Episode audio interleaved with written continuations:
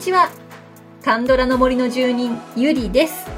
カンドラの森は韓国ドラマについて知りたい聞きたい語りたいという皆さんのためのポッドキャストです。今日は刑務所のルールブック特集の後編となります。これをやってますとねもう一度見たくなるんですよね。皆さんのコメント聞いてるとね。はい、あの賢い官房生活というのが韓国のタイトルになりますけれども、まあ、賢いシリーズなんて言われてますけどね、まあ、賢い医師生活の方のシリーズは今度シーズン3がねあのあるということであのみんな結構大騒ぎになりましたけれども、はい、本当に私もそちらもね楽しみにしております、まあ、そうなってくると多分ルールブックの方からもねあのもしかしたらまた仮名出演があるんじゃないかなと思ってそっちも期待しちゃいます。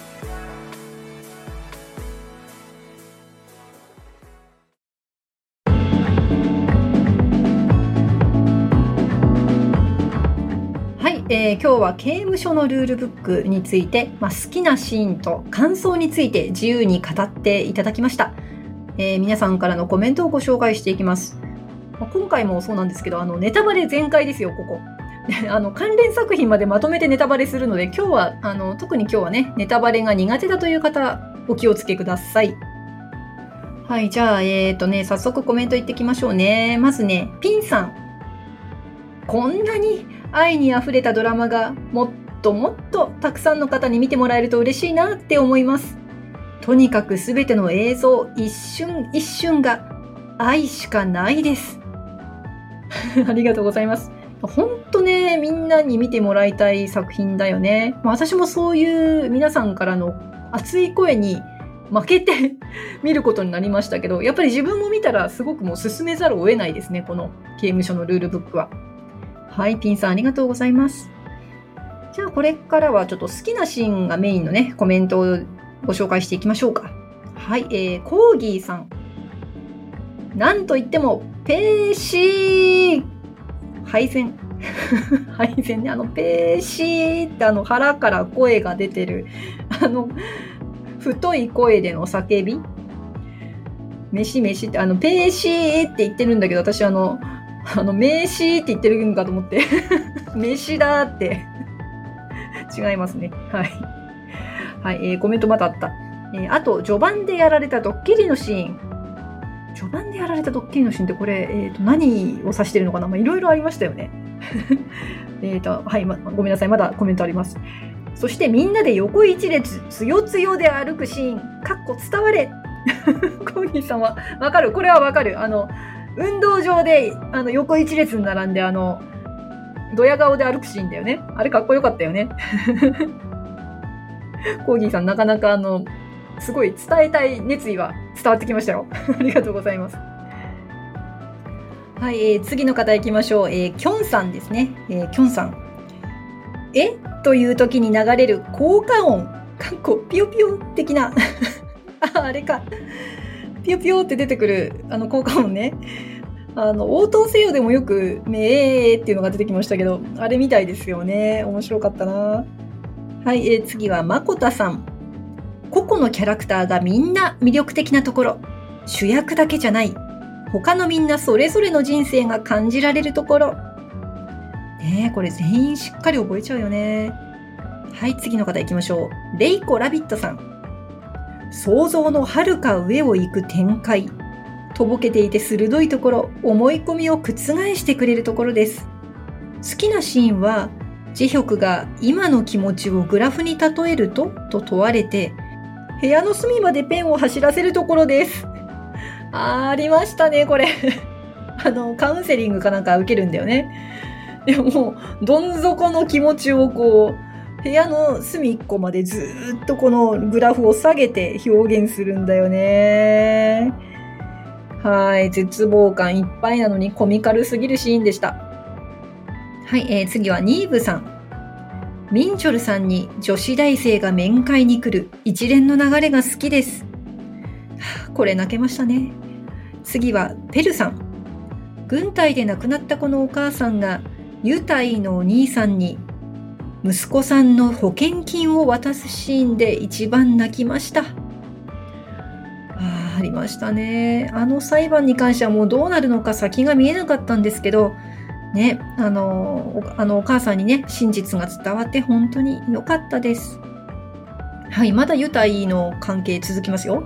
えー、次はロブコさん。どのシーンも好きですが、ユタイの再審請求が決まったところ、旦那と二人で見ていてもらい泣きしました。ジヒョクの出所のシーンも感無量で、なんだかマラソンを完走したような達成感がありました。一度足を踏み入れるとなかなか抜け出せなくなる。辛くて大変なことを描いているのになぜだか居心地がいい。刑務所のルールブックの世界が大好きです。いや、まさにその通り。もう120%同意です。はい、えー、次は CN ハイタカさん。ハニャン、カイスとユタイのいざこざが出てくると一気に和みます。ペン部長の火傷のエピソード、ミンチョルさんの出所、無期懲役のおじいさんも涙なしでは見られません。ジュノとジェヒョク妹のバス停でのキスシーン。ジェヒョク妹に許可取るところが良かった。勝手なイメージですが、チョンギョンホもそんなタイプな気がしてます。ありがとうございます。いや、ハイタカさんのね、書いてくれたこのシーンたちってもう全部心に刺さるエピソードですね。私もあの、ジュノとジェヒョク妹の恋模様好きでしたよ。いや、ギョンホさん絶対そういうタイプだと私も思います。素敵。はい、えー、さて、前回のキャラ投票ナンバーワン、ハニャンに関するコメントもね、やっぱりたくさん来てます。はい、ここでまとめて、えー、ハニャンへの思いをお届けするハニャン特集といきましょう。まず最初はともりんさん。ハニャンとヘインの絡み。これ一緒になっちゃったね。ハニャンとユータイだよね。まあ、言ってみれば、イギュヒョンさんとチョンヘインさんの絡み。はい。と、とにかく、ハニャン 頑張ってましたよね。薬立ち。なのに、ラケット少年団に出てきたのは、立ち直ったと考えて良いんですよね。彼が出てくると聞いて視聴したドラマです。はい。あの、ここで別のドラマのネタバレが出てきますけれども、あの、ラケット少年団ね。はい。あのここに出てくるんですよね。ハニャンが、ハニャンっぽいのがね。私もあの、ラケット少年団を見ようと思ったんです、最初ね。で、ラケット少年団見ようと思うってつぶやいたら、いや、ラケット少年団の前に刑務所のルールブックを見た方がいいって言われて、ああの月田正也さんにも確かそういうコメントいただいたような気がします、私。ありがとうございます。もうその忠告に基づいて本当に良かったと思います。そうじゃないと、あの、ラケット少年団のあの最終回のあの、ね、イ・ギュヒョンさんがカメオで出てくるシーンの意味がわからないっていう。あれがね、あの、パクサのね、あの、パクサと顔を合わせてね、いや、ラケット少年団ではパクサではないんですけど、あのパクサのあの中の人とね、あの顔を合わせて、あれってなるっていう。うん、そうよ。あの彼もいるって言ってたから、立ち直ったんだと思います。きっとね。はい。はい、次は、えー、チョコさんから。ハニャンが大好きなので、クイズ大会が最高でした。いつもラリってるハニャンが真面目に答えていたのが最高でした。あと、ハニャンが薬を断とうと努力していたので、更生するのかと思いきや元に戻ってしまうとこは他の人は出所した時に迎えがいるけどハニャンの時は誰もいないので家族や恋人と大事なところで通じ合えていないハニャンの寂しさが薬に戻ってしまったのかなと思ってます。かっこ薬に手を出したのもジボンに会えない寂しさからなので。恋人のジボンのプレゼントが指輪だと知っていたらハニャンはどうしていたんだろうと考えてしまいます。でも売人までしていて、出所する時に警察から目をつけられていたし、相当筋金入りなのかなと想像しています。複雑な心を抱えているハニャンが好きです。ほぼほぼハニャンの話ですみません。ないんですよ。あの、本当にね、ハニャン愛してくれてる人がいっぱいいますね。そう、これね、外であの、出所するときにね、外でみんなに待っててほしかったよね。いや、まあそこでね、あの時のあの、おとり捜査に引っかからなかったとしても、またこれどこかでね、また薬に手を出してしまったんだと思いますね。それだけ薬物から手を離すというのはすごく難しいことなんだなと、ね、あの前回も言いましたけど、強烈に感じたシーンでしたね。はい、えー、次はですね、月田正也さんです。最後のハニャンの場面は、実は売人のおとり捜査だったというオチを期待していたのですが、てんてんてんかっこ泣き。ねそうでしたよね。いや、もうこういう結末になってほしくないって思っている結末を見事にね、あの、やってくれましたよね。いや、また捕まるっていう、そしてあの、あんなに我慢してたのに、あそこで注射器をプスって見たくなかったですね。はい。はい、そして次はパプリカさん。ハニャンの出所シーン。感情移入しすぎて、かっこお母さんに、少子できないです。お母さんかわいそうでしたね、ほんと。いやいや、あのシーンは本当にね、私一回しか見てないんだけどね、あの刑務所のルールブック。鮮明に思い出せますね。やっぱそれだけ衝撃的だったってことかな。うん。はにゃん。さあ、ここからはまあまとめに入っていきましょうか。残り3人の方の感想をご紹介してまいります。はい、えー、次はハニカムミツバチさん。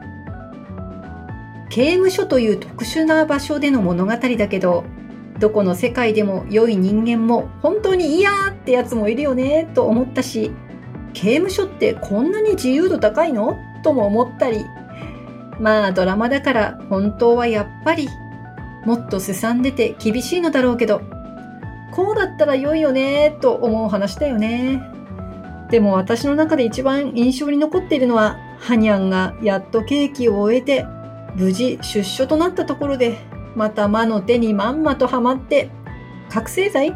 薬の誘惑に負けてすぐにまた逆戻りのあのシーンは、本当に実際もあんななのか？と思ったし、やはり覚醒剤とか麻薬は恐ろしいと思ったし、がっかりしたし、とにかく印象に残るシーンでしたね。暗い中にもコミカルなシーンもあり、音楽も良かったんですよね。慈悲が最後、またチームに戻るあのラストがまた良くてね。いいドラマよね。はい、みっちゃんありがとうございます。いや、ほんといいドラマだよね。あんなにさ、すごい絶望的なスタートだったのに、いや、よくここまで頑張ってくれてありがとうって、本当にいいドラマでした。はい、えー、次はペコ4201さんのコメントいきましょう。賢い医師生活の流れから見始めた刑務所のルールブックです。癖のある受刑者と意地悪な刑務官とが繰り広げる男社会の暴力的で陰湿なドラマではないかと先入観を持っていました。けれど、笑いあり涙ありのヒューマンコメディドラマで、最終話が近づくにつれて、2号棟6号室の受刑者たちに幸あれと祈る気持ちになります。もちろん読む班長とその黒幕みたいな超極悪人もいますが、大半の受刑者は様々事情があり、犯罪を犯したわけで、その中には冤罪や身代わりで投獄された人もいます。そこに至るまでの経緯も丁寧に映し出されて、ストーリーの根底に受刑者に対する温かい気持ちが感じ取れました。役の皆様も、トッケビ、秘密の森1に、賢い医師生活、イカゲームなどで馴染みの方ばかりで安心して視聴できました。好きなシーンばかりでなかなか絞りきれませんね。好きなシーンではなく印象に残ったシーンにしました。カイストは息子さんへの肝臓移植手術に向かう途中のエレベーターで、まあ、偶然乗り合わせるも父であることを否定しましたが、手術後にどうして会いに来ない肝臓をやったのにと泣きわめきます。それはカイストの自分勝手な言い分でしょ家族をないがしろにしたことが自分に跳ね返っただけですよね。ブーメランのように。これまでの自分の行動を振り返るというか、戒めにしたいと思うシーンでした。ユータイが兄のことで悩んでいる時に、ハニャンが、なんでそんなに複雑に考えるのかな自分にはお兄さんが必要だと伝えたらお兄さんが聞きたいのはその言葉だよ。と諭すように背中を押します。ヘロリンは人の心の機微がよくわかっているのですね。それらの言葉は自分が家族に伝えたかった。また家族が自分に伝えて欲しかったのではないでしょうか。切ないですね。はい、このシーン両方とも私にとっても印象的でしたね。あの、カイスとはね、本当に偶然のいたずらでね、あの、エレベーター、あの、一緒になっちゃうわけですけれども、その後のカイスト、その前もそうなんだけど、もうなんかカイストって子供なんだなって、あの、ハニャンたちと一緒にわちゃわちゃしちゃうぐらいだからさ、まあでもそんな彼なりに息子さんへのね、愛情があったっていうのはきっと息子本人にもね、伝わってるんじゃないかなと思いますけどね。まあ、あとはあのハニャンが時折見せる賢さがねすっごい良かったよね。あのユタイへのあの言葉は本当にうん心にすごくジーンとねあの迫るものありましたしもうそれだけにさもう自分はどうなのよハニャンって 切なくなりましたよね。はいそれでは最後の方のコメントを紹介していきましょう。ハッカーメさんです。好きなシーンですね。まず、9話。神父さんを侮辱した受刑者にジュノが蹴りを入れたシーン。16話。同じくジュノ。受刑者に暴力を振るったペン部長を謝るように説得しに行ったつもりが、家族を引き合いに出したと知り、受刑者の方に激しい怒りを向けたシーン。いつもは透かしてる これは言い方が古いかも。もとい、理性を保って行動しているジュノが、感情に乗っかって受刑者に向かったこのシーンは胸が熱くなりました。特に16話は、感情を流せないペン部長のやり方に反発しながらも、実は仲間を第一に思っている気持ちがひしひしと伝わってきて、とても心に残っています。うん、いや、ジュノのね、こういうキャラ好きでしたね。いや、本当にジュノの印象的なシーンでした。うん。実はすっごい熱いんだよね。はい、えー、で、感想。これまで応答せよシリーズも賢いシリーズも見たことがありませんでした。こちらのポッドキャストでこれらのシリーズの話をされているのを聞き、面白いんだろうなぁと、なんとなく Amazon プライムでやっていたこのドラマを視聴。見終わってこそ知ることになるヒューマン中のヒューマンシリーズですが、そうとは知らなかった私は、3話でのジェヒョクが刑務所に移送された後の不穏な流れに気持ちがずんと重くなりました。全身入れ墨の受刑者が何か企んでる。でも、え？ラーメン？え？えー、と、拍子抜け。それ以後、声に出して笑ったり、おえつしたり、感情が大忙し。一人一人にちゃんとストーリーがあり、それなのにエピソード同士が喧嘩せず、いい塩梅にまとまっていて、本当に幸せなドラマでした。いいですね、ハッカーメさん。ありがとうございます。あれね、ラーメン。私も、あの、やっぱり刑務所って甘くないな。やばいよ、ジェヒョク。と思ってたら、ラーメンでしたよ。で、またそこでさ、なんかずっこけたところで、それぞれのその、メンバーの、あのー、これいつだったかな？あの、前回のポッドキャストでも言ってたかな？あのー、それぞれの罪名がね、罪の名前と服役の年数が出てくるんだけど、あれで、あの、ミンチョルさんがいきなり殺人罪だったんでびっくりしたんですよね。このなんかアップダウンがすごい、本当に。うん。いやー、で、それにしても、あの、ポッドキャストきっかけでね、あのー、刑務所のルールブックを見てくださったっていう、そのきっかけがね、あの、嬉しかったですね。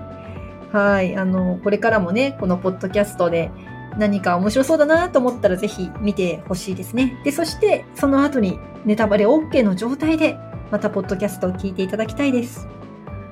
はい。ということで、今日は、えー、ラストにミュージックプラストークでお聴きの方には1曲お届けいたします。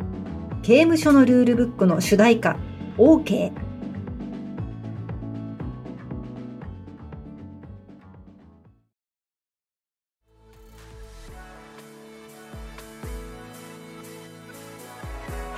OK でした。